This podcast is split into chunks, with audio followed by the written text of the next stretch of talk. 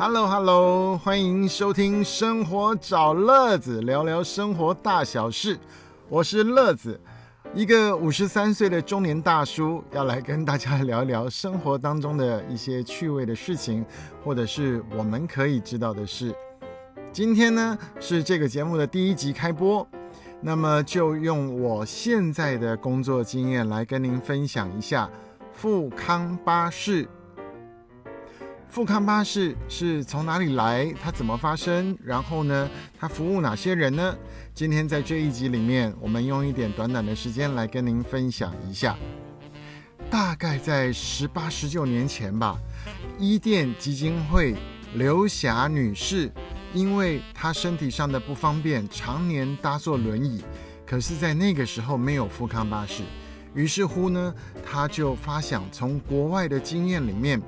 啊，用这个台湾的九人座的这种商旅车呢，改装成有电扶梯哦，就是一个升降机了，可以让身心障碍的朋友们坐在轮椅上直接进到车里来，然后呢，透过驾驶的运送呢，把它载到目的地去。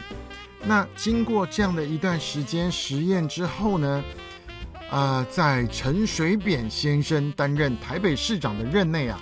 就把这个富康巴士纳入台北市市政府的服务范围，之后呢，就有别的县市来比照办理，大部分呢都是由市政府里面的社会局、交通局联合主办。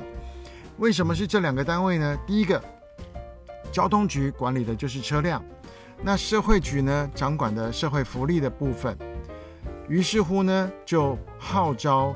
让社会上有爱心的慈善团体，或者是基金会，或者是教会、呃庙堂等等哦，让这些有爱心的朋友们能够捐助一些款项，购入这样的汽车来捐给市政府，然后市政府呢，再由每一个年度来发包，让一些有能力的执行单位找到司机。然后来运作服务所有有需要的这些朋友们、市民们，哦，这就是大概富康巴士当初的历史。那么什么样的人呢？他可以来得标呢？大部分哦都是基金会啊，或者是大型的游览车公司，还有一种呢啊就是。最近啊，就是有汽车代理进口商啊，进口代理商，他们就组队来服务营运。那为什么要这样子呢？你想想看哦，一个驾驶就代表一份薪水，一份劳保。然后呢，这个车辆呢还要保养，要停车位，还要加油啊，还有保险，还有交通事故，还有维修等等。那么这一些庞大的开销啊。必须要有资金雄厚的一个单位来运作，他才能够招募到许多的司机，让司机专心的工作，然后用良好的品质来服务于身心障碍、不方便交通的朋友们。所以这是有一个模式营运下来之后，大家才找到这样的一个方法。好，那接下来呢，我们知道车辆哪里来，是谁在管理，交给谁之后呢，我们就要来看看谁可以来做这个富康巴士。很多的朋友们呢，常常在路上可能会看到，呃，类似像救护车这样大型的九人座车，比较高的车顶，然后呢，上面有这个市徽啊，城市的徽章，然后写的某某城市富康巴士啊，身心障碍交通等等。那么像这样的车，平常我们呃，如果是健健康康的朋友，或是行走没有困难的朋友，可能我们看到就是一个印象而已。那每当自己或者家人一旦生病了，必须要坐轮椅了，甚至是拿拐杖的不太方便走动的人，我们需要带他们去医院的时候怎么办？才会想到这个富康巴士。但是富康巴士怎么联络啊？要花多少钱？要具备什么条件呢？现在简单来跟大家报告一下，富康巴士哈，通常。就是有第一个条件，要有身心障碍手册，也就是说，您是经过医院卫生单位核定啊，有确定身体上不方便的这些长期病患，那么有了一个手册之后，您再连同其他的基本资料，跟我们富康巴士的管理单位来联络，然后呢，经过认证建造您的个人资料之后呢，建档，我们之后就可以依照需求来订车。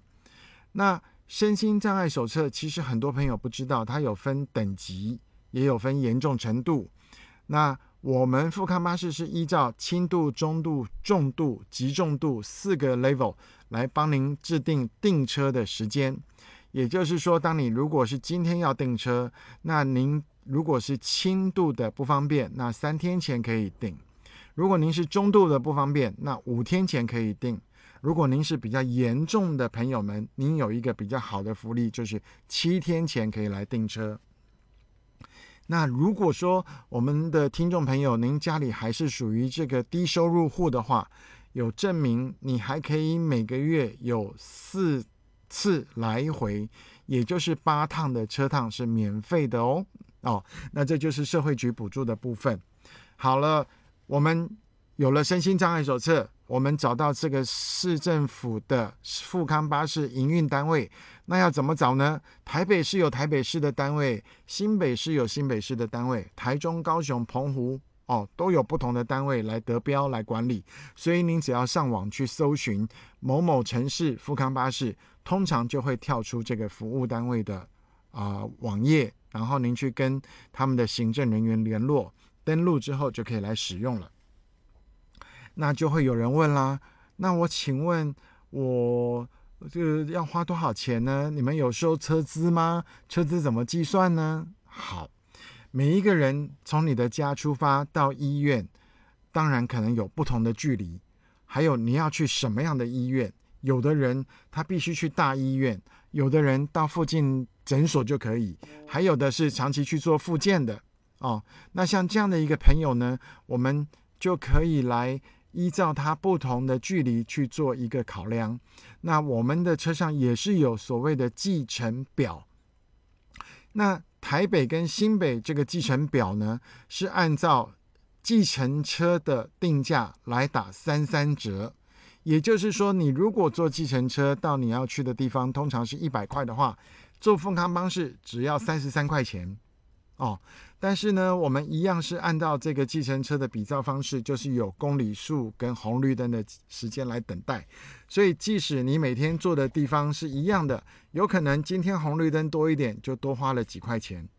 这样您明白吗？OK，好，还有一个优惠是什么呢？因为现在啊，身体不方便的朋友多，但是富康巴士的车辆很少，所以这样的一个情况之下呀，哎呀。